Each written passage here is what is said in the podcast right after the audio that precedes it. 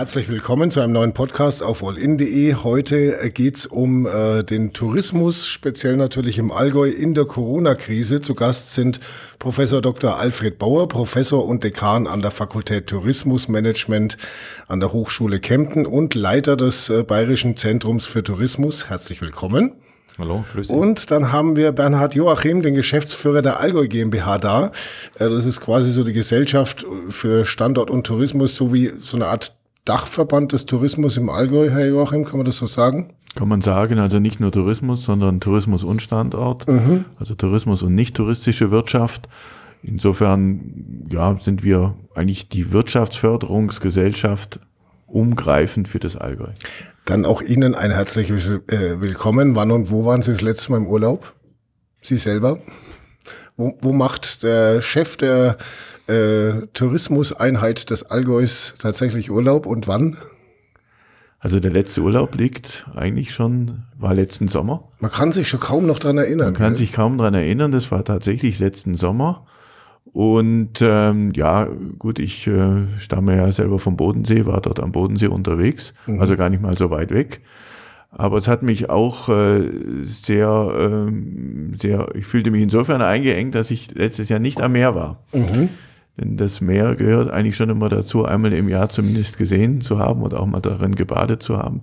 Das hat letztes Jahr nicht geklappt. Und da war die, die letzte Reise tatsächlich wahrscheinlich vor zwei Jahren? Die liegt dann schon zwei Jahre zurück. In ja. die Karibik. Nein, auch immer nur in Europa. Okay, Herr Bauer, Herr Bauer, wie ist es bei Ihnen? Wo war bei Ihnen der letzte Urlaub? Also der letzte Urlaub, den ich dann äh, aufgrund der Dauer so bezeichnen möchte, der war eben auch im Jahre 2019 und äh, da waren wir, also meine Frau und ich in Indien. Okay. Ähm, was glauben Sie, wann Sie wieder mal nach Indien reisen könnten, wenn Sie es denn möchten? Ich glaube, das wird einige Zeit, das wird einige Zeit dauern. Vor allen Dingen, wenn Sie jetzt im Moment gerade die Ausbreitung der des Coronavirus in Indien mal zugrunde legen. Ich habe mhm. diese Tage einen Artikel äh, im Fernsehen gesehen oder einen Beitrag im Fernsehen gesehen. Also das scheint dort wirklich jetzt auszuufern. Und äh, vor dem Hintergrund äh, glaube ich, äh, dass es nicht nur Indien, sondern dass es weltweit einfach die Frage sein wird, wie entwickeln sich diese Inzidenzwerte weiter, welche Maßnahmen werden getroffen und, und, und. Äh, beispielsweise Sri Lanka, gestern äh, gelesen, äh, bietet jetzt Urlaub an, sicheren Urlaub nur für Ausländer in besonderen Hotels, sicheren Urlaub nur für Inländer in besonderen Hotels, um da überhaupt die Kontaktmöglichkeiten zu vermeiden. Ich glaube, das sind Spiele, mit denen wir uns die nächsten Jahre noch äh, beschäftigen werden. Er hat diese Freiheit, dass man sagt, ich setze mich in Flieger und kann an jeden Ort dieser Welt eigentlich ja fliegen, um da Urlaub zu machen, außer vielleicht mal in Kriegsgebiete. Ähm, die ist seit äh, 2020 jetzt bei uns weg und wird wohl auch so schnell nicht wiederkommen. Es wird halt dann auf Einzeldestinationen äh, rauslaufen, wo man sagt, okay, da kann man jetzt erstmal wieder hinfliegen. Äh, da hoffen wir natürlich, dass das Allgäu irgendwann dazugehört, Herr Joachim, oder? Dass man sagt, äh, wir können uns wieder öffnen, auch für die große weite Welt. Ich sag mal, das Allgäu ist in der verhältnismäßig komfortablen Situation, dass äh, 85 Prozent der Gäste im Allgäu ja aus dem Inland kommen, aus mhm. Deutschland und dann der größte Anteil der äh, ausländischen Gäste kommt bereits schon aus der Schweiz. Und äh, insofern, äh, wenn man wieder Gäste haben kann, äh, ist es uns vielleicht nicht ganz so bange, dass wir auch sehr schnell wieder Gäste haben werden. Das sind andere Destinationen, die mehr im internationalen Geschäft unterwegs sind, auch in den Alpen, beispielsweise auch in der Schweiz oder ähm, ja, in, in, in Italien, in, in, in den Dolomiten beispielsweise äh, wenn die keine deutschen Gäste haben, wenn die Schweizer keine internationalen Gäste haben, dann wird es noch lange dauern, bis der Tourismus wieder ein Niveau hat, wie beispielsweise 2019 hatte. Mhm. Äh, sprechen wir kurz äh, über Zahlen. Im März, April letztes Jahr, also beim ersten Lockdown, man hat im, äh, wir haben im Oktober Zahlen ja bekommen von Oberstaufen, allein mal um das zu fokussieren auf diese äh, Gemeinde. Äh, Oberstaufen hat äh, diesen, äh, diese Erhebung gemäß im März, April letztes Jahr im ersten Lockdown allein schon über 21 20 Millionen Euro Verlust eingefahren. Das ist jetzt äh, für viele so eine schon wieder eher virtuelle Zahl. Äh, wie schlecht geht's den Tourismusunternehmen im Allgäu wirklich im Moment? Wie, wie ist die Situation? Wie könnte man das umreißen? Zunächst müssen wir mal feststellen, es gibt kein touristisches Geschäft aktuell.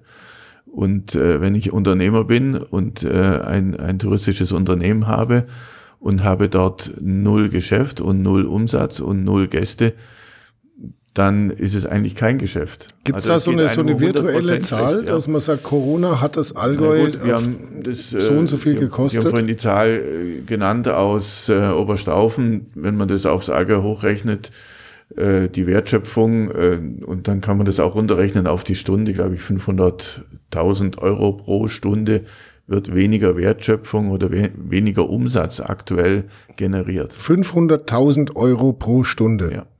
Das mag man sich eigentlich gar nicht ausrechnen.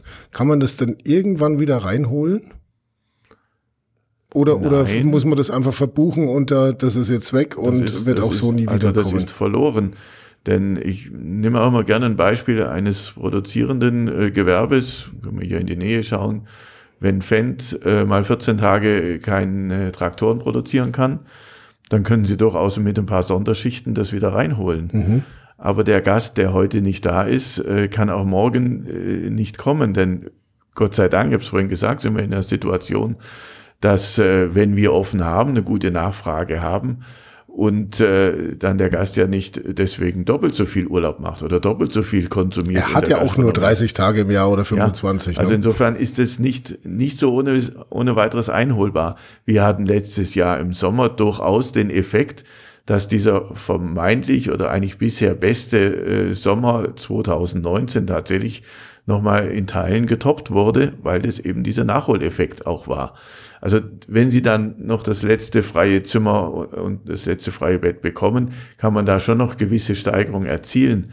Aber letztendlich war es ja eigentlich schon bisher im Hochsommer auch immer sehr gut belegt. Herr Bauer, wir haben im äh, März, weil wir es gerade vom März schon hatten, im März 2019 zusammengesessen und haben uns über Overtourism unterhalten. Äh, das ist, glaube ich, im Moment nicht so das Thema, oder?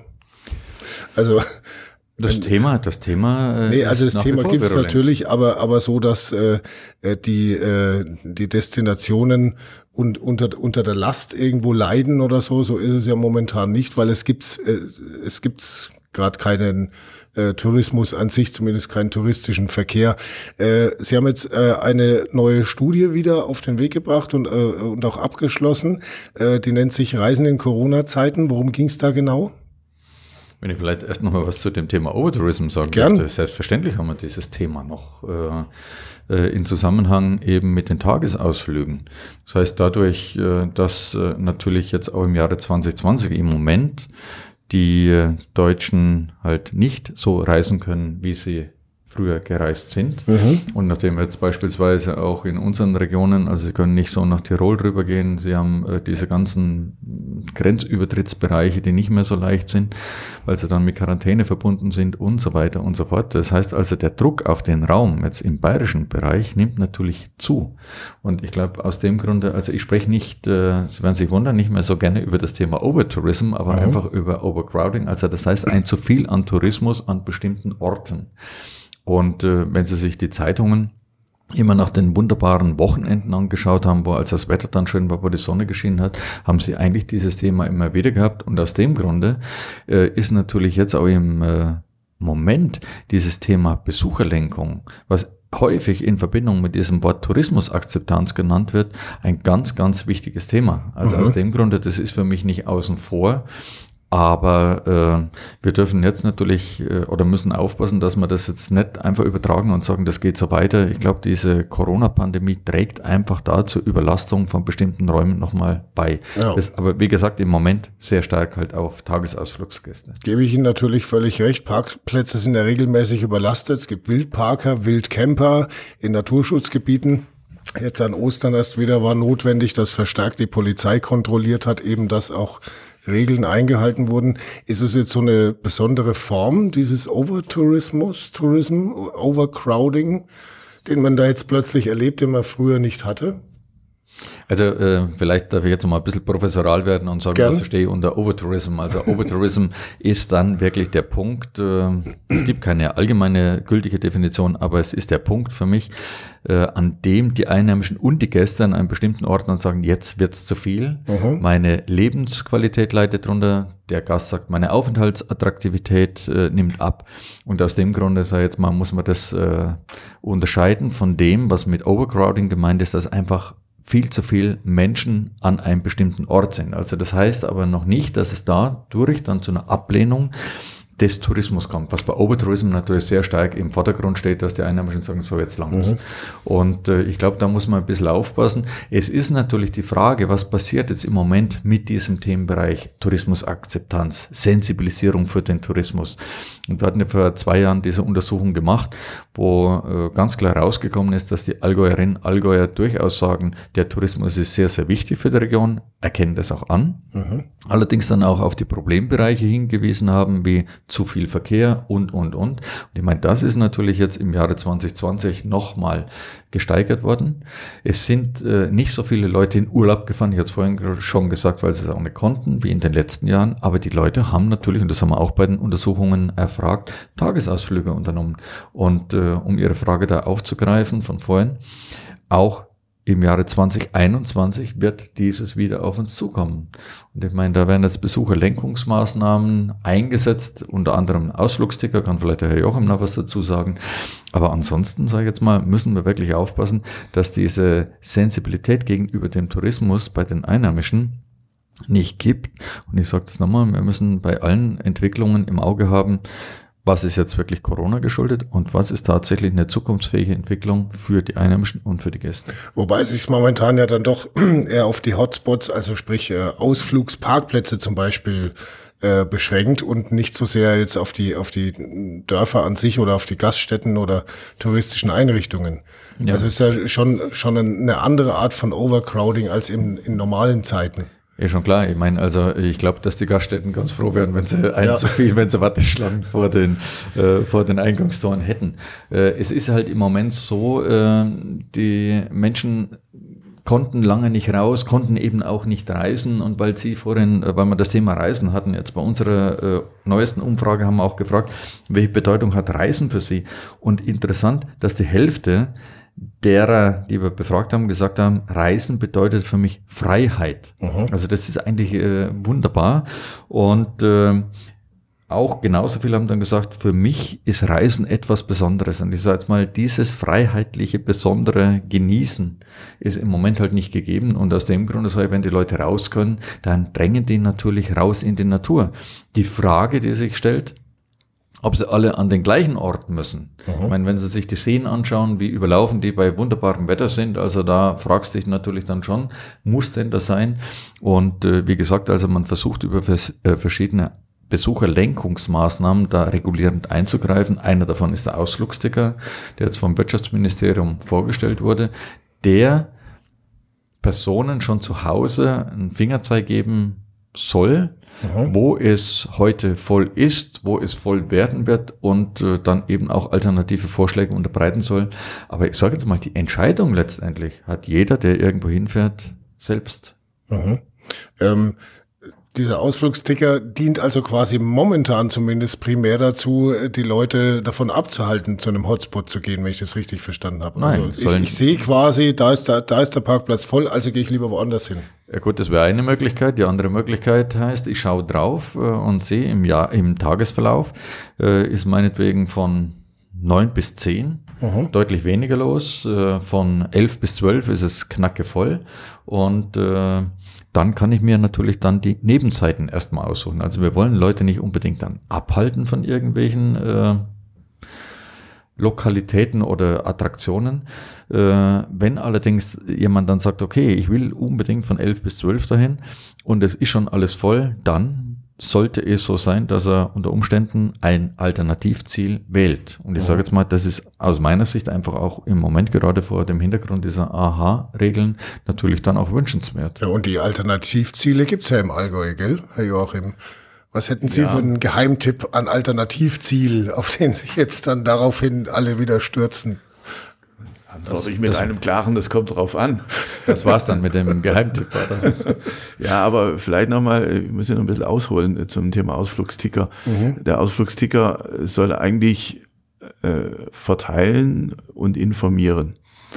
Äh, wenn ich heute sehe, dass den Parkplatz, den Wanderparkplatz, den ich mir ausgesucht habe, um, ein, um an ein bestimmtes Ziel zu kommen, dass der voll ist und ich fahre dann trotzdem hin. Es wird ihm ja nicht verboten, hinzufahren. Mhm. Nur wenn er dann sehenden Auges hinfährt, dass er dort keinen Parkplatz mehr findet und meint, er muss sein Auto dann auch noch in, ins Landschaftsschutzgebiet abstellen und sich dann wundert, dass er ein Ticket bekommt, dann ist es eine eigene Entscheidung gewesen. Aber ich kann ihm durchaus sagen, und das äh, leistet der Ausflugsticker jetzt schon, äh, was gibt es für alternative Ziele? Es wird aber nicht so sein, der am, derjenige, der am Riedberger Horn eine Skitour machen will und dort keinen Parkplatz mehr findet, dass er sagt, ja, dann besuche ich halt das Heimatmuseum in Oberstdorf. Das mhm, wird er nicht tun. Das stimmt, ja. Er will ja äh, sicher eine, eine Skitour machen oder eine mhm. gewisse Aktivität, für die, auf die er sich bereits vorbereitet hat. Also deswegen geht es im Ausflugsticker schon darum zu sagen, ja gut, wenn es an diesem Ziel voll ist, schau doch mal, ob in der Nähe was anderes ist. Und der Ausflugsticker gibt ja auch Empfehlungen äh, für Ziele in der Umgebung.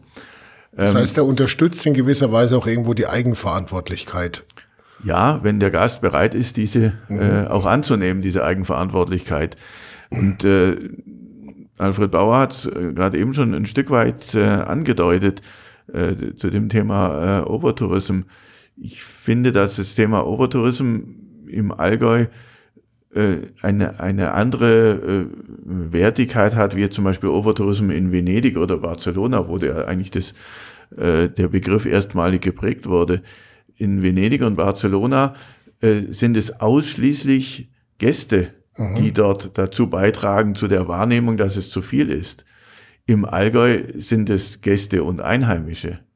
Und wenn der Kempner nach Oberstdorf fährt und äh, sagt, äh, da sind mir zu viele Leute, äh, weil dazu schon zu viele Gäste da sind, dann ähm, fühlt er sich in Oberstdorf als Einheimischer. Der Oberstdorf sagt, aber das ja. ist auch ein, ein weiterer Tagesgast, den mhm. ich habe. Also das äh, ist, glaube ich, schon, muss man auch ein bisschen differenziert sehen. Aber letztendlich haben wir die Situation verstärkt jetzt im vergangenen Jahr und wenn wieder offen sein wird, irgendwann in diesem Jahr, einfach äh, weil das Ventil, haben wir schon gehört, äh, zu Österreich und zu anderen Zielen fehlt. Und das war auch letzten Sommer so, äh, wo ich dann auch sagte, manch Allgäuer hat sich gewundert, dass wenn er normalerweise in Kroatien oder sonst wo im Urlaub ist, ähm, dass äh, dann das Allgäu trotzdem voll ist, mhm. nämlich mit Gästen. Und jetzt ist er, hat er das letztes Jahr nicht gemacht, weil er zwar Urlaub hatte, aber nicht in Urlaub gefahren ist und einen äh, täglichen Tagesausflug unternommen hat, dass dann schon so viele da sind. Wobei das, ähm, gut, das ist jetzt vielleicht ein bisschen Kaffeesatzleserei, aber trotzdem ähm, eine äh, ein spannender Zeitpunkt sein wird. Sie haben es gerade gesagt, Herr Bauer, viel, für viele ist Reisen einfach Freiheit. Ähm, ähm, jetzt war es letztes Jahr so, als man kurzfristig die Gastronomie wieder ein bisschen hat aufmachen können und äh, die Hälfte der Plätze bestuhlt hat und so, dass man gedacht hat, Mensch, da muss ich bestimmt fünf Tage vorher anrufen, um einen Tisch zu kriegen. So war es dann aber nicht. Man hatte eher den Eindruck, die Leute haben sich's Essen gehen ein bisschen abgewöhnt und, äh, und sind, haben die, die Restaurants jetzt nicht wirklich gestürmt. Gut, es war was los, aber es war jetzt nicht so der Run, wo man gedacht hat, alle freuen sich jetzt äh, plötzlich wieder aufs Essen gehen. War so die, äh, die Wahrnehmung. Wie wird es beim Reisen sein? Äh, hat man sich das Reisen dann so ein bisschen abgewöhnt oder glauben Sie wirklich, dass ähm, plötzlich äh, alle Dämme brechen, wenn man wieder losziehen kann und wieder fliegen kann oder touristische Einrichtungen besuchen kann? Also ich glaube nicht, dass man sich das Reisen abgewöhnt hat, sondern dass man einfach vorsichtiger mit umgeht. Mhm. Also Reisen ist seit Jahren äh, bei den Konsumausgaben ganz, ganz weit oben, meist knapp unter den Lebensmitteln. Und äh, ich glaube also, dass die Leute das auch wollen. Und äh, Sie hatten ja vorhin äh, unsere neueste Studie versucht anzusprechen zum Thema Reisen in Zeiten von Corona, wenn ihr die Antwort vielleicht jetzt. Das hat halt nun mal so viele interessante Themen, dieses ganze, dieser ganze Bereich. Da kann man sich schon mal dann wieder in einem anderen verlieren, aber ist egal. Aber wir haben es nicht vergessen. Also nein, dem Grund, wenn ich darauf zurückkommen darf. Äh, wir haben jetzt äh, in der zweiten Märzhälfte äh, deutschlandweit repräsentativ befragt äh, wie die Reisepläne bis Ende 2021 ausschauen und haben 39 Prozent der Deutschen gesagt, wir wollen auf jeden Fall reisen. Mhm. Ich meine, das ist natürlich immer die Frage, geht's dann auch? Ähm, und ähm, dabei haben 26 Prozent angegeben, dass sie innerhalb Deutschlands verreisen möchten. Vor einem Jahr waren das etwa, diese Zahl lag so, glaube ich, bei 24 Prozent, also fast die gleiche Höhe. Und wenn Sie sich dann angeschaut haben, was natürlich tatsächlich nach Deutschland äh, gedrängt hat, dann gehe ich davon aus, dass das dieses Jahr auch wieder so sein wird. Und äh, wenn wir Glück haben, dann wird natürlich, wenn diese Reisebeschränkungen aufgehoben werden, vor allen Dingen der ländliche Raum in Deutschland erstmal äh, gut nachgefragt sein. Mhm. Ich glaube, äh, wir sind jetzt hier natürlich im ländlichen Raum und äh, man darf natürlich jetzt auch bei touristischer Entwicklung und Nachfrage auch den Städtetourismus nicht außen vor lassen und die haben richtig Probleme. Mhm. Auch wenn jetzt hier ein Viertel der Befragten gesagt haben, sie möchten eine Städtereise machen, muss man eigentlich dann auch wirklich dazu auffordern, weil äh, so ungestört, glaube ich, konnte man noch nie durch die Städte gehen wie im Moment. Aber das sind also so diese zwei Pole, in denen wir uns äh, bewegen. Bloß jetzt äh, nochmal ganz klar, äh, wir haben dann auch nochmal nachgefragt, wie sieht's denn aus? Werdet ihr aufgrund von Corona nicht verreisen? Und äh, interessanterweise 28 Prozent haben gesagt, ich möchte zwar verreisen 2021, warte aber noch ab. Mhm. Und ähm, wir haben dann weiter gefragt, ja, auf, auf was wartet ihr denn noch? Dann äh, waren zu Antworten, dass die Reisebeschränkungen seitens der Bundesregierung aufgehoben werden. Äh, abwarten heißt auch, also jetzt äh, ist es sicher, dass sie tatsächlich verreisen können, weil die Leute dann wiederum äh, Angst haben, dass sie ihr Geld nicht mehr mit ja, ja, äh, ja. zurückbekommen. Ja, man also hat halt auch einen Aufwand, ne, damit. Äh, man, man, man rennt dann seinem Geld eventuell hinterher und so. Das sind halt so Ängste, die man halt auch hat. Ähm, wo man dann nicht weiß, wie es kommt. Ja, und dann, äh, sag jetzt mal, also die, die warten wirklich noch vor dem Hintergrund, wie entwickelt sich's, wie entwickelt sich's auch mit den Inzidenzwerten. Also das war auch äh, interessant, dass äh, die Zustimmung zu sehr niedrigen Inzidenzwerten da sehr deutlich gegeben war. Es gibt allerdings auch Leute, die sagen, wegen der Situation mit Corona werde ich 2021 nicht verreisen. Ich habe im Moment keine Lust zu verreisen. Das Aha. hat in etwa jeder Fünfte gesagt. Und da haben wir dann nochmal nachgefragt, was wäre denn vielleicht ein Anhaltspunkt oder was wäre ein Punkt, dass sie dann doch reisen. Und da ist ganz klar und eindeutig äh, die Auskunft impfen gekommen. Also dass sowohl Aha, ich okay. als auch die anderen geimpft sind. Also das heißt, äh, diese Leichtigkeit des Reisens, die wird aus meiner Sicht dieses Jahr, nächstes Jahr und auch übernächstes Jahr noch nicht wieder gegeben sein. Aber ich mhm. hoffe, dass wir irgendwann wieder zu dieser Leichtigkeit des Reisens zurückkehren können.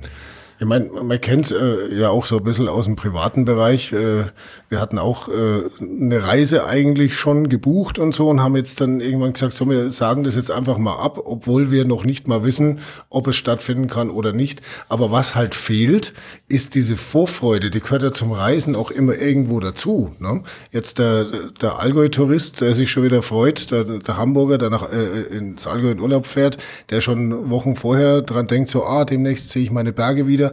Das fällt halt einfach weg wegen der Unsicherheit. Absolut. No? Muss man so sehen. Ich will auch noch den Aspekt und, reinbringen. Und, und da, nee, ich wollte wollt dazu nur sagen, da lieber gar nicht buchen, weil dann, ähm, weil diese Unsicherheit, die ist halt nicht besonders befriedigend. Das schon, aber ich glaube, es macht mit den Menschen noch ein bisschen was anderes, denn äh, das, die, die Zahlen, die äh, Professor Bauer hier bringt, die sind ja auch äh, alle entsprechend gut erhoben. Mhm. Andererseits, wenn ich mal von dem Menschen ausgehe, der in der Regel an die 30 Tage Urlaub hat und äh, wo er eigentlich gewohnt ist, dass er, sage mal, mindestens im ersten Vierteljahr mal eine Urlaubsplanung übers Jahr macht, äh, und er die jetzt nicht macht und er dann mehr, mehr und mehr nervös wird, äh, ja, jetzt habe ich meinen Urlaub immer noch nicht verplant, jetzt bin ich schon im Juni möglicherweise. Mhm. Ähm, kriege ich überhaupt noch gute Zeiten? Mhm. Ähm, wie, wie stehe ich denn in Konkurrenz mit meinen Mitab mit, mit, mit meinen Kollegen? Äh, versucht man ja das auch immer im, im Kollegenkreis das entsprechend zu mhm. buchen. Ähm, das gibt ja mit der Zeit auch einen Frust. Es ist nicht nur, wenn ich, wenn ich gebucht habe und dann möglicherweise nicht kommen kann, ist der Frust genauso da. Also wenn ich gar nicht die Möglichkeit habe, überhaupt mal eine Perspektive auf den Urlaub zu haben. Mhm. Und sagen, ja, dann stehe ich im Weihnachten mit 30 Tagen Urlaub da und dann geht der Arbeitgeber her und am 1. März oder 1. April streicht er mir den Resturlaub noch. Mhm. Also das sind auch so Dinge, wo die Leute einfach mehr und mehr unzufrieden oder, ja, ich habe es gesagt, frustriert sind. Muss man auch mit ein, äh, ein Stück weit ins Kalkül nehmen. Diese Vorsicht, die ja aus, aus der Studie raus äh, quasi einem ins, ins Auge springt, dass die Leute viel vorsichtiger sind beim Buchen, das ist ja auch was. Also die Tourismusbranche hat sich ja auch viele Jahre lang bemüht, sowas wie Frühbucherrabatte zum Beispiel, äh, dass die Leute möglichst frühzeitig in Urlaub buchen. Am besten, was ja im Allgäu auch viele machen, am besten, wenn ich jetzt hier im Hotel bin, gleich fürs nächste Jahr mhm. wieder buchen, weil ich eh weiß, äh, was weiß ich, in Bad Hindelang fällt es mir sowieso am besten. Da gehe ich dann jedes Jahr auch wieder hin äh, das fällt ja jetzt im Prinzip alles weg durch die Vorsicht der Menschen, also auch die, diese ganzen Frühbucherkonzepte, die es ja gibt. Äh, muss sich der Tourismus da jetzt insgesamt äh, darauf einstellen, dass man da jetzt wieder eher ins, äh, ins Last Minute verfällt, statt in Frühbucher? Glaube ich nicht, denn die Leute, es gibt viele Leute, die einfach mal aufs Geradewohl buchen die darauf spekulieren, dass sie vielleicht Pfingsten in Urlaub gehen können. Okay. Und sie wissen, dass wenn ich in Pfingsten an mein geliebtes Urlaubsziel möchte, äh, dass da viele andere möglicherweise auch hinwollen und sie auf jeden Fall mal auf, aufs Geradewohl buchen und sich dann vielleicht mit dem Vermieter schon mal über eine gute Stornierungsregel äh, unterhalten. Aber es gibt genügend ähm, auch Vermieter im Allgäu, ähm, wo ich weiß, die haben eine Auslastung von über 300 Tagen im Jahr. Die streichen jeden Tag einen mhm. ausgebuchten Tag raus. Jeden mhm. Tag, wo dieser Lockdown länger geht. Mhm. Auch da muss man fragen, was macht es mit den Menschen mhm. als, als Unternehmer? Ähm, der sich da äh, ein, ein, ein, äh, ein, ein Werk aufgebaut hat, einen Betrieb aufgebaut hat über viele Jahre und er sich eigentlich freuen würde und wollte, dass es jetzt gut läuft, dass er Anerkennung findet, dass seine Leistung von den äh, Gästen hoch eingeschätzt wird, weil eben dann viele Buchungen kommen. Das muss er jeden Tag den Leuten anrufen, sag heute mal, ist, du kannst wieder erst einen Tag später kommen. Wir wissen nicht, wann wir wieder Gäste haben dürfen. Ähm, das ähm, muss man auch sehen. Und ich will da nochmal einen Schritt weitergehen. Sie haben vorhin das Beispiel der Gastronomie gebracht. Ich glaube, dass wir noch ein weiteres Problem bekommen werden, wenn die Gastronomie wieder aufhaben wird, vielleicht auch in anderen im Hotelbereich, im Beherbergungsbereich. Es gibt die einen Menschen, wo ich sage, weh, wenn die losgelassen werden, mhm. wir gehen raus und äh, genießen die neue Freiheit und die anderen, die hochsensibel geworden sind in dieser Pandemie. Und die treffen dann im Biergarten aufeinander. Die einen halten den Abstand, die anderen mhm. feiern. Mhm. Äh, weiß nicht, wer das regelt. Regelt es der Wirt? Regeln das die Menschen untereinander? Es gibt ja, das wird neues Konfliktpotenzial, ja, das, das, wird schwierig. Ähm, wo wir durchaus auch hier im, im Tourismus und der, in der Praxis aufgefordert sind, uns darüber Gedanken zu machen, wie kann das möglicherweise geregelt werden. Naja, da braucht es vor allem dann erstmal klare Linien. Ja. Und die äh, gibt momentan zumindest in der, in der Wahrnehmung nicht so sehr, gell? Ähm, eher nicht. Mein äh, jeder, jeder sagt, er hat ein gutes Hygienekonzept. Mhm. Aber der Gast, glaube ich, wird schon schauen, ob das auch umgesetzt und eingehalten wird. Mhm. Und äh, danach äh, werden möglicherweise äh, letztendlich auch äh, ja Umsätze sich entwickeln, ob es bei dem einen besser ist oder bei dem anderen schlechter. Aber wissen wir nicht, haben wir keine Erfahrung aktuell, wie das der Gast nachher einschätzen wird. Wir nehmen es an, dass er möglicherweise nur dorthin geht, derjenige, der das ganz perfekt macht. Mhm. Und wir versuchen ja auch in unseren Überlegungen dort Hilfestellung zu geben. Es gab jetzt vor ein paar Tagen oder Wochen mal die Idee eines, eines Corona-Coaches, der nicht mit erhobenem Zeigefinger durchgeht, sondern äh, beispielsweise in der Hotellerie, im Beherbergungsgewerbe oder in der Gastronomie berät, äh, zu sagen, wenn der, wenn der Wirt fragt, mache ich das richtig oder wo könnte ich noch was verbessern, ihn da zu beraten und mhm. eine gewisse Hilfestellung zu geben. Corona-Coach, interessante Idee. Ist ja. es dann eher ein Mediziner oder ein Unternehmensberater? Von der Ausbildung her. Können wir noch fragen, ist er noch ein Marketingmensch oder ein Psychologe ja. oder was ist er alles, ja? ja also von der, allem vielleicht ein bisschen. Der, ja. der muss auch wieder alles können. Äh, mich würde jetzt trotzdem nochmal die, die äh, wissenschaftliche Sicht auf, auf dieses äh, äh, Buchungsverhalten der Menschen interessieren. Also wie gesagt, man hat äh, jahrelang das aufgebaut, äh, dass auch bei den Leuten, zumindest bei vielen, so eine Art ja, Frühbuchermentalität entstanden ist. Glauben Sie, dass jetzt äh, diese Corona-Krise dazu führt, äh, dass sich das Tourismusverhalten, das Buchungsverhalten insgesamt nachhaltig ändert? Wird es wird es äh, Auswirkungen auch nach der Krise noch haben, dass sich da so die Mentalität ein bisschen ändert bei den Leuten? Also, und, und man wieder eher Richtung, Richtung ähm, Last Minute geht, statt auf Frühbuchen? Also, ähm, ob sich das äh, lang andauern, das meinen Sie mit nachhaltig ändern mhm. wird, das kann heute noch keiner sagen. Ich meine, das ist jetzt, das sind jetzt gerade mal ein, ein Vierteljahre, sage ich jetzt mal. Mhm. Und äh, aus dem Grund, wir beobachten diese Dinge, schauen da auch, ob sich da Veränderungen dann jetzt im Laufe dieser vier Wellen, die wir da gemacht haben, zeigen. Aber äh, so jetzt mal, das wäre jetzt wirklich äh, in der Kristallkugel, die ich heute nicht dabei habe, äh, gelesen. Also das kann ich so nicht sagen. Bloß eine Anmerkung möchte ich schon geben. Sie sprechen von äh, früh Frühbucher-Mentalität. Äh, ich äh, spreche da eigentlich mehr von Frühbucher-Rabatten. Mhm. Und Sie haben von Last-Minute-Mentalität gesprochen. Ich, ich spreche da auch lieber von Last-Minute-Rabatten. Und ich glaube, im Moment ist es gar nicht mal so wichtig, dass diese Rabatte im Vordergrund stehen, sondern das, was der Joachim gesagt hat, äh, wenn sich hier mit äh, Vermieterinnen, Vermietern unterhalten. Es ist so, die Leute buchen ja und die Leute würden ja auch kommen, wenn es denn ginge. Also das heißt, Aha. Äh, die Buchungen sind da. Und äh, ich glaube jetzt nicht, äh, auch in anderen Teilen, wenn Sie hören, zum Beispiel Ostsee, Nordsee, also da laufen die Buchungen. Und ich meine, die können halt dann nicht hinfahren, aber die Leute äh, gehen natürlich dann auch auf Nummer sicher, wenn sie reisen können, dass sie tatsächlich dann auch reisen dürfen. Oder andersrum, wenn sie reisen dürfen, dass sie dann noch reisen können, weil sie Unterkünfte haben. So rum das heißt, es, es wird, besser. es wird quasi von zweierlei abhängen hinterher. Zum einen vom Verhalten der Menschen und zum anderen auch einfach äh, eine marktwirtschaftliche Dimension, wo die Unternehmer dann wieder schauen, dass sie Rabatte anbieten oder das entsprechend äh, marktwirtschaftlich steuern. Also ich glaube, im Moment mit Rabatten, das wäre das Schlechteste, was man machen kann, mit Rabatten zu arbeiten. Und äh, ich meine, ein Beispiel, was wir jetzt zum Beispiel gesehen haben, nehmen wir mal Mallorca. Also Mallorca äh, konnte angeflogen werden. Das war ein äh, hoher Nachfrageboom da. Mhm. Und ich meine, die Preise sind natürlich nicht nach unten gegangen, sondern die Preise sind nach oben gegangen. Und äh, habe ich noch in einem Newsletter gelesen, dass also diese Euphorie der Buchung schon wieder stark nachlässt, mhm. nachdem nämlich die äh, Bundesregierung auch darüber nachgedacht hat, dann mit den Tests und äh, Quarantäne und, und, und.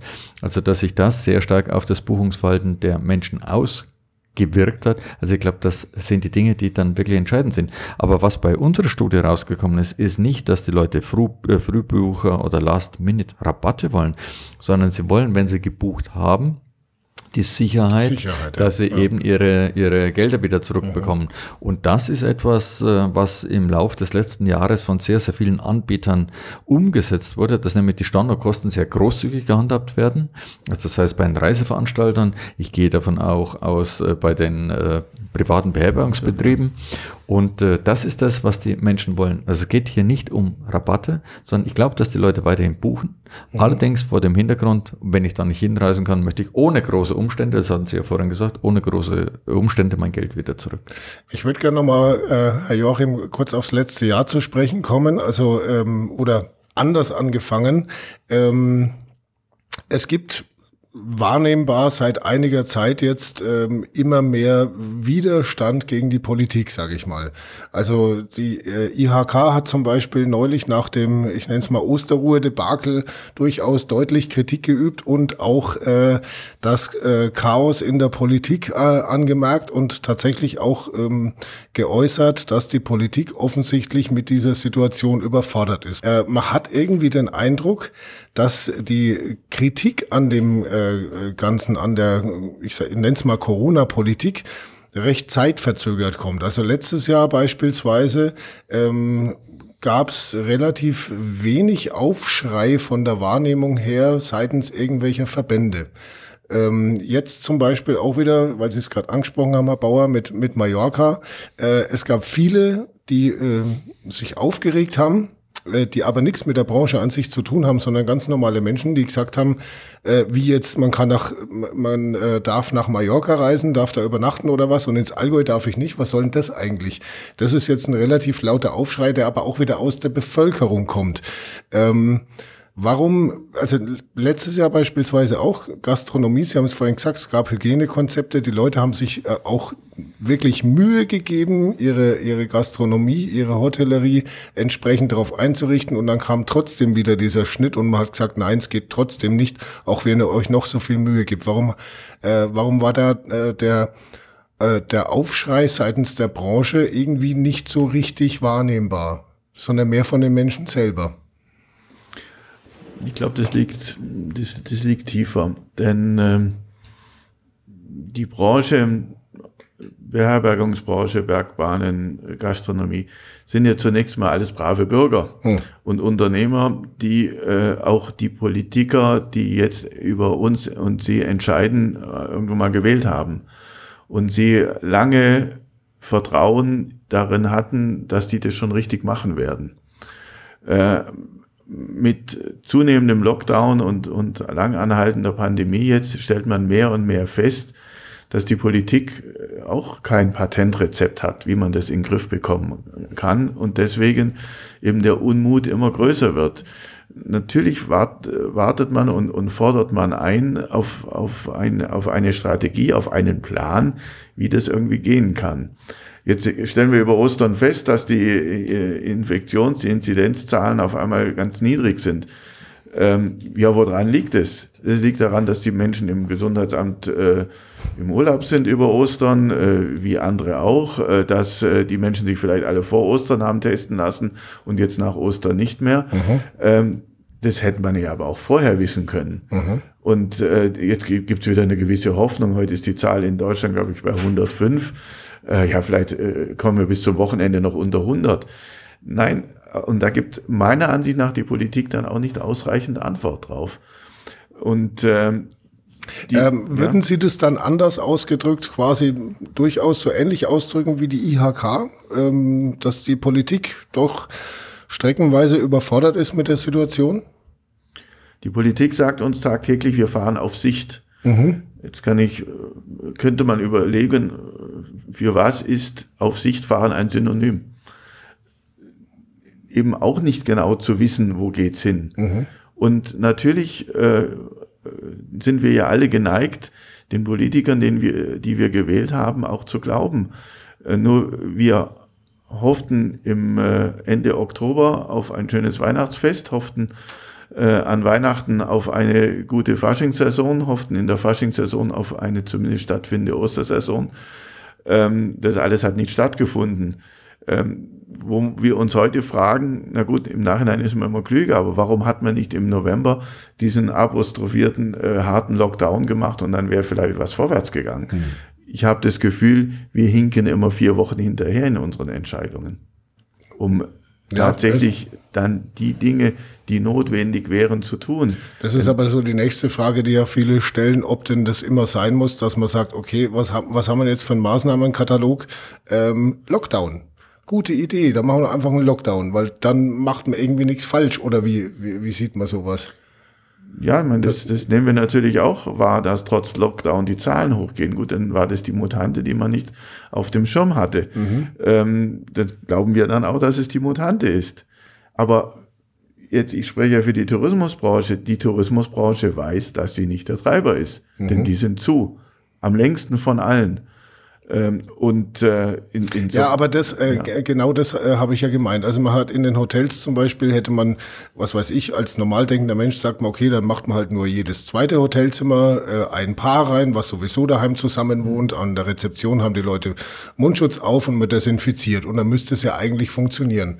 Und äh, das wurde aber ja eigentlich noch nicht mal getestet, ob das funktioniert.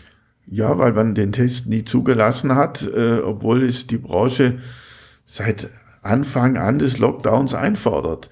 Denn letztendlich ist eine Ferienwohnung nichts anderes als ein äh, zu Hause aufgegebener Hausstand, mhm. der dann für 14 Tage oder eine Woche für die Dauer des Aufenthalts an einen anderen Ort verlegt wird.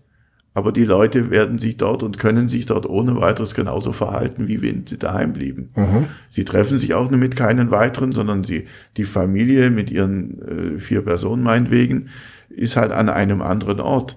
Warum soll es nicht gehen? Das versteht kein Mensch. Aber es ist so angeordnet, es gibt die Verordnung und keiner kann dort ausbrechen und wird auch ausbrechen, weil Herr Bauer, was meinen Sie? brave Bürger sind. Hätte man lauter, ähm, äh, ja, lauter insistieren sollen, also sich lauter wehren sollen oder mehr, ähm, ja, mehr darauf hinweisen, wo äh, tatsächlich die Möglichkeiten gewesen wären. Weil Lockdown, das ist immer so ein, machen wir halt einen Lockdown. Das ist so ein Allheilmittel, hat man so mittlerweile so das, den Eindruck. Ja gut, äh, also ich möchte eingangs mal sagen, ich beneide im Moment keinen Politiker um ja. seinen Job.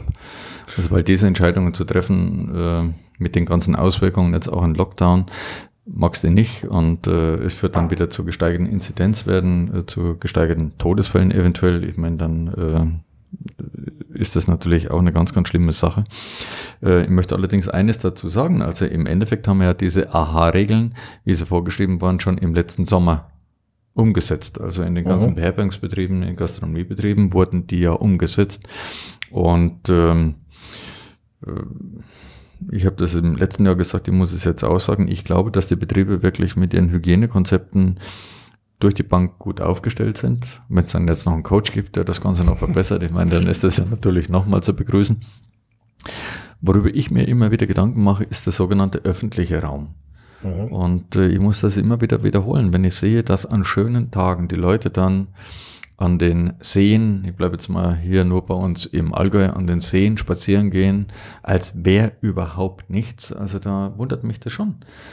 Äh, und äh, wenn sie dann selbst mit einer Maske da spazieren gehen, also da werden sie angeschaut, als wären sie vom anderen Stern. Das habe ich jetzt nicht ausgedrückt, was ich damit sagen wollte. Okay. Und die Leute, die Leute äh, nehmen das nicht wahr. Also insofern, ich sage das nochmal, wir haben auch eine gewisse Selbstverantwortung für diese ganzen, für diese ganzen Dinge.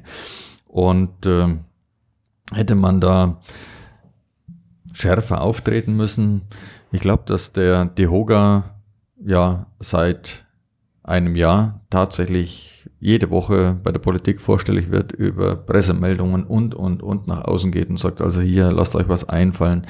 Äh, sie machen dann auch äh, Tests, ob jetzt irgendwelche Raumlüfter das Ganze nochmal ja. unterstützen könnten. Also ich glaube, dass da schon sehr viel getan wird. Und äh, wir waren jetzt eigentlich auf dem Wege dahin, diese sogenannten Modellregionen, Modellprojekte mhm. umzusetzen. Ja. Und da wurde ja jetzt auch wieder genauso zurückgerudert. Ich sag mal, vielleicht nicht ganz so plakativ, aber so ähnlich wie bei, bei der Osterruhe. Jetzt müssen wir wieder zwei Wochen warten, äh, bis äh, klar ist, ob es die gibt und wenn ja, welche das sein werden. Äh, das nervt doch irgendwann, oder? Ja, freilich, aber ich sage jetzt mal, äh, es ist halt ein Auf und Ab, das muss ich an der Stelle auch mal sagen, und das Nerven. Ich meine, es gibt ja dieses eine Modellprojekt schlechthin, das ist Tübingen. Und wenn Sie jetzt äh, schauen, wie sich das in Tübingen gerade eben entwickelt, ist man natürlich dann vorsichtig. Zumindest jetzt in Bayern äh, sagt man, nee, da halten wir mal zurück. Ich meine, die andere Sache ist natürlich, im Saarland wird er geöffnet. Mhm. Äh, Sie können im Moment die Außengastronomie, wenn sie denn getestet sind, äh, negativ getestet sind, dann auch wiederum nutzen. Und das ist, äh, glaube ich, das, was Sie vorhin gemeint haben, dass das die Bevölkerung nicht mehr nachvollziehen kann. Zum Thema Mallorca, Deutschland, als das erste, wenn man das gehört hat, nach Malle darf man fliegen, mhm. ins Allgäu darf man nicht fahren. Äh, das hat jeden von uns verwundert, bloß Sie müssen natürlich mal auf die Rechtslage schauen. Und Mallorca war einfach dann nicht mehr unter den Risikogebieten und damit, wer wollte das äh, Ganze dann verwehren? Also das wären ja wirklich Eingriffe in unsere Freiheitsrechte schlechthin gewesen. Und wie gesagt, aufgrund äh, dieser ganzen Äußerungen, die wir in letzter Zeit gehört haben, äh, hat sich da dieses Buchungsverhalten jetzt auch geändert. In Nachrichten habe ich dann gesehen, nachdem Herr Söder hier gesagt hat, wir machen jetzt nochmal länger zu und wir sollten in ganz Deutschland zumachen, als sein Amtskollege in Schleswig-Holstein gesagt hat, ja, warum soll ich äh, hier oben bei mir zumachen, mhm. wenn ich Inzidenzwerte von unter 20 habe? Ich kann ja nichts dazu, dass es in Bayern dann blüht. Also ich glaube, dass das natürlich auch auf der politischen Ebene, und das zeigt sich ja jetzt auch mit dem Vorschlag von Herrn Laschet, durchaus etwas ist, was da noch in unterschiedliche Richtungen geht. Und äh, das dann natürlich der Bevölkerung nochmal klar zu machen. Also das finde ich, das finde ich eine ganz schwierige Sache. Mit den Modellregionen, ich glaube, das ist etwas, was man auch deutschlandweit äh, dann umsetzen wird. Und dann beobachten wird, welche Schlussfolgerungen daraus gezogen werden und vor allen Dingen, wie lang es dauert, bis dann diese Dinge vielleicht auch flächendeckend wieder umgesetzt werden können. Großes Fragezeichen. Gibt es da beim Tourismus eigentlich auch äh, tatsächlich strukturelle ähm, Unterschiede, dass man sagt, okay, Schleswig-Holstein-Tourismus er hat völlig andere Voraussetzungen wie Bayern und, und man müsste auch das differenzierter sehen, weil momentan fragt er die Politik eher nach äh, bundeseinheitlichen Regelungen. Wäre denn das dann überhaupt sinnvoll im Sinne des Tourismus jetzt mal? Also gibt's äh, bei Gastronomie und Hotellerie in Schleswig-Holstein signifikante Unterschiede zum Allgäu? Also, also da, braucht man auch unterschiedliche Regelungen. Hotellerie sicher nicht. Mhm. Ähm, es ist natürlich etwas anderes, ob ich den Hotspot äh, Badestrand mhm. äh, versuche zu lenken und äh, zu kanalisieren äh, als ein Wandergebiet Allgäu mit ganz vielen Zugängen. Wenn ich aus einem Ort heraus vielleicht fünf Zugänge über die Düne an den Strand habe, dann kann ich natürlich den dort absperren und zählen und sagen, jetzt sind es genügend.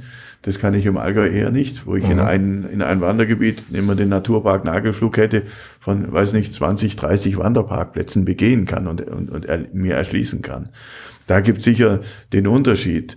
Ähm, aber auch äh, zu Ihrer Frage äh, vorhin nochmal, warum gibt es denn so unterschiedliche Ausprägungen? Für mich ist es eigentlich äh, das, das Blankliegen der Nerven der Branche, dass sie halt versuchen, überhaupt einen kleinen Hebel anzusetzen. Auch das Thema Modellregion. Ähm, ob die Modellregion was bringt, mache ich auch ein Fragezeichen dahinter, obwohl ich selber eine geschrieben habe. Mhm. Ähm, aber es ist der Versuch, irgendwo eine Perspektive zu bekommen, doch überhaupt mal anfangen zu können. Und äh, dann sage ich andersrum, vielleicht ein bisschen hart formuliert jetzt, die, die Möglichkeit, dass es Modellregionen geben kann, ist auch ein gewisses Trostpflaster der Politik, eine vermeintliche Perspektive zu geben. Es wäre sie jetzt wieder 14 ja. Tage nach hinten zu verschieben ja. und sagen, es ist keine Zeit, um Experimente zu machen. Äh, habe ich Verständnis, habe ich wieder kein Verständnis. Also es, es wäre vielleicht aber, weil Sie vorhin, Herr Bauer, gesagt haben, er möchte im Moment ja gar kein Politiker sein ähm, äh, und diese Verantwortung schultern. Vielleicht wäre es für die, für die Politiker auch mal ganz spannend, einfach mal so einen Teil dieser Verantwortung auch abzugeben. Mal angenommen, die Allgäu GmbH sagt jetzt, hey, wir haben ein Konzept für, was weiß ich, äh, den Raum Allgäu für äh, touristische ähm, Einrichtungen, dass sie äh, wieder öffnen können. So und so könnte das ausschauen. Und dann gibt's einen Coach und dann gibt's das und dann gibt's nur die Hälfte der Plätze und so weiter. Aber so könnten wir es doch mal versuchen. Dann könnte doch die Politik sagen, ähm, okay, wenn wir es noch mit der Stelle und mit der Stelle abklären, dann probieren wir es jetzt mal für, weiß ich, zwei Wochen. Wird das nicht auch ein bisschen entlasten? Ja, aber ich glaube, das ist ja gerade die Idee der Modellregion dahinter. Ja, eben. Und, äh, ja, Aber dann könnte man doch Verantwortung auch mal ein bisschen aufteilen, dass nicht äh, immer nur, ich sage jetzt mal, der Ministerpräsident äh, schuld ist an äh, Inzidenzzahlen und an Todesfällen, sondern dass das einfach auch mal ein bisschen kanalisiert wird. Also ich sage es nochmal, Herr Schuld ist, glaube ich, auch nicht der Ministerpräsident. Nein, das wollte ich ja damit auch eben gerade nicht sagen. Nein, äh, ja gut, äh, diese, diese Modellregion haben wir eingereicht. Das ist gestern durchs bayerische Kabinett äh, beschlossen worden, das Ganze jetzt nochmal um 14 Tage, glaube ich, mhm. nach hinten zu verlagern. Äh, aus welchen Gründen? Weil, äh, so wie ich es mitgenommen habe, weil im Moment die Inzidenzen einfach zu hoch sind und da will man sich dann gar nicht auf dieses Feld des äh, Modellprojektes dann äh, begeben. Aber äh, sicherlich ist das etwas, äh, was dann doch so einen gewissen Hoffnungsschimmer dann geben wird. Bloß das Problem ist, wenn wir es jetzt schon einige Mal angesprochen haben, man bereitet sich darauf vor und dann wird es im letzten Moment natürlich wieder kassiert. Ist wiederum eine Enttäuschung da. Man wartet dann 14 Tage, äh, bis das vielleicht in die, na nicht vielleicht, da muss es in die nächste Entscheidung kommen, dann wird es unter Umständen nochmal kassiert. Also was passiert da? Ich äh, habe die Tage mit einem Kollegen gesprochen, der sagt, die italienischen äh, Hoteliers beispielsweise, Touristiker, die haben gesagt, also auf was wir uns jetzt fixieren, ist die Sommersaison. Die ist für uns extrem wichtig. Mhm. Jetzt kommen wir auch nochmal auf unsere Befragung zurück. Wir haben die Leute natürlich dann auch gefragt, wann wollt ihr verreisen. Und es ist ganz klar, es ist wie die Jahre, es ist diese Sommersaison im Juni, Juli, August mit September, sage ich jetzt mal, wo die Leute tatsächlich verreisen wollen. Und wenn ich dann auch äh, die Bundespolitiker höre, der Kanzleramtsminister, der sagt, also vor August darf man überhaupt nicht reisen. Also ich meine, dann schlucken sie natürlich schon gewaltig. Der Herr Barreis, der Bundesbeauftragter für den Tourismus ist. Der sagt also, wir wollen so bald als möglich wieder reisen und das muss schon früher gehen. Gut, der versucht natürlich dann noch eine gewisse Hoffnung zu machen. Aber ich sage jetzt mal, das äh, eigentlich, was sich durch unser ganzes Gespräch hindurchzieht, was Sicheres weiß man nicht. Und ohne diese Sicherheit, äh, sage ich jetzt mal, als Unternehmer ist das natürlich äh, ganz, ganz schlimm. Aber auf der Nachfrageseite, wie kann ich da jetzt planen? Und äh, ich glaube, das Ganze ist bis dato dann auch mit sehr viel Verlusten, mit sehr viel Ängsten äh, verbunden. Und äh, wann das wirklich ein Ende nimmt, ich glaube, das weiß keiner richtig von uns. Planungssicherheit. Das, was der Allgäuer Tourismus wahrscheinlich am meisten braucht. Sie haben es gerade gesagt, Sommersaison ähm, fängt ja teilweise jetzt schon an. Na, jetzt die letzten, äh, letzte Woche, wo es so schön war, Richtung Bodensee, da fehlen wahrscheinlich jetzt schon die Gäste, gell? Ja, aber jetzt erst, schon wieder. Aber, aber, erst ein Wochenende. Im ja. Allgäu fehlen sie schon einen ganzen Winter lang. Ja. Und ich habe heute mit meinem Kollegen, wir haben ja auch noch den Bergbahnverbund im Allgäu äh, gesprochen. Es gab schon seit vielen Jahren nicht mehr so einen wettermäßig ausgeglichenen und perfekten Winter wie diesen Winter. Mhm. Wir hatten Schnee von Dezember bis jetzt, bis Ostern, mhm. hatten wenig schlechtes Wetter, wenig Stürme. Die Bergbahnen hätten jeden Tag laufen können. Es gab nie eine Phase, wo äh, der Schnee weggegangen ist. Es gab mal einmal eine Woche, wo es ein bisschen hoch geregnet hat, aber es war so viel Schnee da. Also es wäre auch die perfekte Wintersaison gewesen. Ja, das ist wirklich absurd. Also wir haben ja ähm, im Dezember hatten wir einen Podcast auch mit äh, den ähm, mit den Oberstdorf Kleinwalsertal äh, Bergbahnen, mit dem Herrn Homburg, äh, der eben auch äh, äh, gesagt hat, ja, keine Ahnung, Planungssicherheit praktisch null. Wir haben jetzt mal anvisiert, ich glaube, da war es der 20. Januar oder so, was hätte öffnen sollen. Und dann hat sich das weiter verzögert, weiter verzögert und irgendwann hat dann, ja, ich sage jetzt mal merklich frustriert auch die äh, Oberstdorf Kleinwalsertal Bergbahnen GmbH äh, die Wintersaison offiziell für beendet erklärt. Das hat der Skibasverbund gemacht. Oder, oder so, ja. Das hat der Skibasverbund äh, gesagt, wir, machen, wir beenden jetzt die Wintersaison. Ja. Äh, war der Grund, weil wir ja doch einige Saisonkarten auch verkauft haben mhm. von äh, Gott sei Dank noch optimistischen Menschen, die im Oktober gesagt haben, wir wollen Skifahren und die jetzt nicht Skifahren konnten. Ja. Und wir dann gesagt haben, dann lass es uns jetzt offiziell beenden. Ab dies, für diesen Winter 2020, 2021 wird man nicht mehr Skifahren mhm. mit dieser Karte. Haben ihnen gleichzeitig angeboten, nehmt diese Karte, ihr dürft sie fürs nächste Jahr eins zu eins verlängern. Ja, das ist halt so ein organisatorisches machen, Ding, ja. was aber natürlich im Wortlaut dann sehr absurd ja, klingt halt. Ne? Das stimmt, ja. Das mag sein. Äh, vielleicht noch eine, einen kurzen Gedanken zum, zum Thema Modellregion, weil wir da vorhin auch äh, gefragt haben, ähm, wie, äh, wann wird es diese geben? Wenn wir sagen Modellregion, und ich denke da äh, an auch unsere Arbeit bisher, war Modellregion oftmals auch im Rahmen eines Förderprojekts. Wir machen modellhaft, wir machen beispielhaft, probieren irgendwas aus. Modellregion in Pandemiezeiten ist ein Experiment und ein Experiment mit Menschen und Viren und allem drum ja. und dran. Das ist was komplett anderes, als wir eigentlich uns so mit dem eigentlich ganz netten Wort Modellregion äh, bisher vorgestellt haben. Auch das muss man mal einkalkulieren. Es ist vielleicht aber trotzdem auch ein bisschen eine Frage der Wortwahl. Wenn ich sage Experiment, ein Experiment kann auch schiefgehen. Eben. Ich müsste es halt tatsächlich flächendeckend Projekt oder Versuch nennen, dann ja. äh, ist es vielleicht schon ein bisschen hoffnungsvoller. Mag sein, aber Sie haben ja vorhin auch die Frage gestellt, warum ja. äh, überträgt die äh, Politik nicht die Verantwortung, mhm. beispielsweise in eine Region auf, oder auf eine Gemeinde.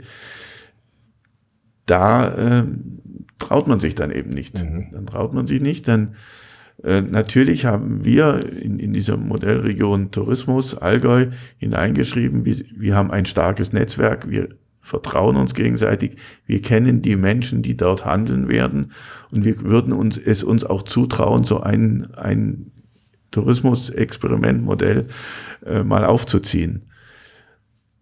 Aber das wurde eben nicht genehmigt bisher, vielleicht kommt es noch.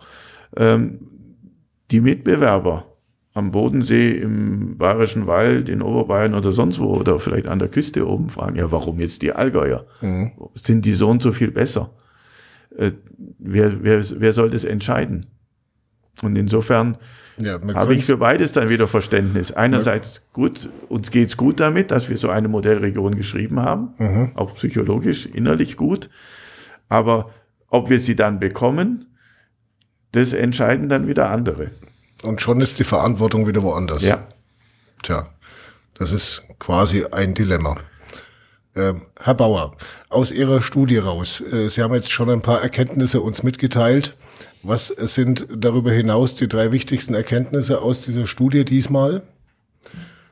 Corona bezogen, Reisen in Corona-Zeiten? Also, dass die Leute auf jeden Fall äh, wieder reisen wollen. Und mhm. äh, für die Leute ist Reisen Erholung und Entspannung. Das ist ganz, ganz wichtig. Dass äh, der Anteil derer, die dieses Jahr angegeben haben, das ist ja fast der gleiche Zeitraum wie im letzten Jahr. Wir hatten da im April, Mai diese Untersuchung gemacht, äh, wieder gestiegen ist, also gegenüber dem letzten Jahr. Mhm. Äh, dass allerdings der Anteil für den Deutschlandurlaub in etwa gleich ist. Er ist jetzt etwas, also leicht etwas erhöht weil letztes Jahr natürlich diese Auslandsreisen nicht möglich waren, was mhm. ja jetzt im Moment wieder möglich ist und die Leute auch ganz klar sagen, wir wollen dann, wenn es geht, auch ins außereuropäische und selbst ins äh, über außereuropäische Ausland dann äh, reisen. Die nächste Erkenntnis würde ich sagen, es gibt halt, äh, und es zeigt sich, äh, sehr viele, die immer noch äh, skeptisch sind, die zurückhaltend sind. Und wenn man das nach Altersgruppen dann aufdröselt, es sind vor allen Dingen die Älteren, Aha. die sich zurückhalten mit dem Reisen. Mag jetzt sein, dass das natürlich durch diese ganzen Impfmaßnahmen sich im Laufe des äh, Jahres auch wieder verschiebt. Ich sage jetzt mal, das ist eine Momentaufnahme, die wir jetzt im März gemacht haben. Wir werden sie, sobald äh, Licht am Horizont zu erkennen ist, also das heißt mit Modellregionen, mit Öffnungsschritten und und und wieder machen, um zu sehen, ob sich da was verändert hat. Und äh, dass äh, letztendlich, äh, und das war für mich eine ganz, ganz wichtige Sache, äh, diese Themen, wenn äh, Reisen wieder möglich ist, werden wir wieder so reisen wie vorher, also den Reset-Knopf drücken und dann ist alles wieder so. Oder werden wir künftig doch bewusster reisen? Ich sage jetzt mal, also dieses Wort Nachhaltigkeit. Mhm. Und äh, da hat sich auch äh, innerhalb dieses Jahres eine Verschiebung ergeben. Während bei der ersten Umfrage letzten Jahres im Mai 59 Prozent gesagt haben, okay, wenn der Impfstoff da ist, dann werden wir wieder so reisen wie vorher.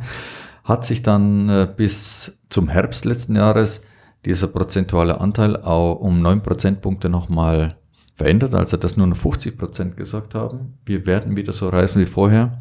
Und interessanterweise ist in dem ersten Quartal jetzt dieses Jahr ist dieser Anteil wieder gestiegen, also dass 54 Prozent sagen, wenn der Impfstoff da ist, werden wir wieder so reisen. Der äh, Themenbereich Nachhaltigkeit, der hatte sich mal etwas äh, verstärkt. Jetzt ist er wieder zurückgegangen, aber ich sage jetzt mal rund 30 Prozent sagen, wir werden künftig nachhaltiger reisen als vorher. Und ich meine, das sind natürlich dann auch Dinge, auf die sich die Destination auch innerhalb Deutschlands, Aha. auch außerhalb einstellen müssen. Wenn selbst der TUI-Chef sagt, dass also Nachhaltigkeit bei seinen äh, angebotenen Pauschalreisen eine ganz, ganz wichtige Rolle spielen, meine ich, dass wir uns auch in Bayern mit diesem Themenbereich künftig wieder verstärkt oder noch stärker auseinandersetzen müssen, was wir vor einiger Zeit schon auch versucht haben, mit einer Veranstaltung des Bayerischen Zentrums für Tourismus zu äh, forcieren. Mhm. Nachhaltigkeit, Besucherlenkung und so wird also, wenn ich das richtig rausgehört habe, in Zukunft für die Menschen, vor allem in Deutschland, noch wichtiger werden. Das vielleicht so als kleinen Hoffnungsschimmer noch mit auf den Weg, oder? Dass das Allgäu, wenn die Krise dann mal vorbei ist, ähm, seinen Status zumindest behält, wenn nicht gar steigern kann als, als Destination. Also diese Chance sehe ich auf alle Fälle. Mhm. Da arbeiten wir auch jetzt schon dran. Also Stichwort Ausflugsticker, Stichwort Kontaktnachverfolgungssoftware, App, ist gestern zwar mit Luca entschieden worden, wir hatten schon eine fürs Allgäu, aber das Allgäu ist darauf vorbereitet. Ähm, diese Dinge, Besucherlenkung, äh, wir haben äh, mit äh, doch sehr wertvollen Geldern des Verkehrsministeriums momentan ein Projekt laufen, wie kann ich ein möglicherweise intelligentes Parkraummanagement mhm. im Allgäu organisieren, daraus weiterzuentwickeln, ein integriertes Mobilitätskonzept. Also das Allgäu beschäftigt sich da intensiv mit. Äh, dann haben wir Projekte laufen wie naturnaher Tourismus und Umweltbildung. Mhm. Äh, wir haben äh, ein Projekt laufen, steht kurz vorm Abschluss, das Thema Mountainbike besser in den Griff zu bekommen. Also alles Themen, die, ähm, wo, wo das Allgäu sich auf nicht auf diesen Trend, sondern auf die Wünsche der Gäste einsetzt, äh, schon einstellt, um eben hier ich nenne nochmal das Wort, eine nachhaltige Region und auch ein, ein überzeugend seriöses, nachhaltiges Angebot bieten zu können. Gott sei Dank, da sind wir sehr froh drüber, setzen wir ja schon seit zehn Jahren auf eine Dachmarke Allgäu und mhm. die Dachmarke Allgäu beinhaltet ja in ihrem Kern das Thema Nachhaltigkeit. Es war auch schwierig genug, das damals alles unter einen Hut zu bringen, hat ein paar Jahre gedauert. Ne? Aber heute haben, können wir schon ja. einen Teil, zum Teil diese Früchte ernten dass wir eben damals schon in weiser Voraussicht, wer jetzt die Weisheit damals hatte, kann man auch drüber diskutieren, aber wir haben es gemacht. Das mhm. Allgäu hat sich auf den Weg gemacht. Und heute, sage ich schon selbstbewusst, sind wir da ein bisschen besser aufgestellt, wie so manch andere, der jetzt erst merkt, das ist ein Trend, dann müssen wir schauen, dass wir den organisiert kriegen. Gut, äh, Stichwort äh, Digitalisierung, was das ähm, bedeutet in einer traditionsbewussten Tourismusgegend. Ich würde sagen, das lagern wir mal in einen getrennten Podcast aus. Das ist ein Thema für sich, da kann man, glaube ich, auch wirklich nochmal äh, an sich schon mal Stunden drüber philosophieren. Äh, vielen herzlichen Dank Ihnen beiden für die Einblicke in die Situation des Tourismus im Allgäu im Moment und dann wünsche ich uns einfach allen, dass diese Krise möglichst bald vorübergehen möge und dass äh, der Tourismus im Allgäu demnächst auch endlich mal wieder Planungssicherheit bekommt. Herzlichen Dank. Herzlichen Dank. Dankeschön. Und ich würde mich freuen, wenn Reisen allgemein wieder uns die Freiheit bringt. Auch in die Karibik. Danke.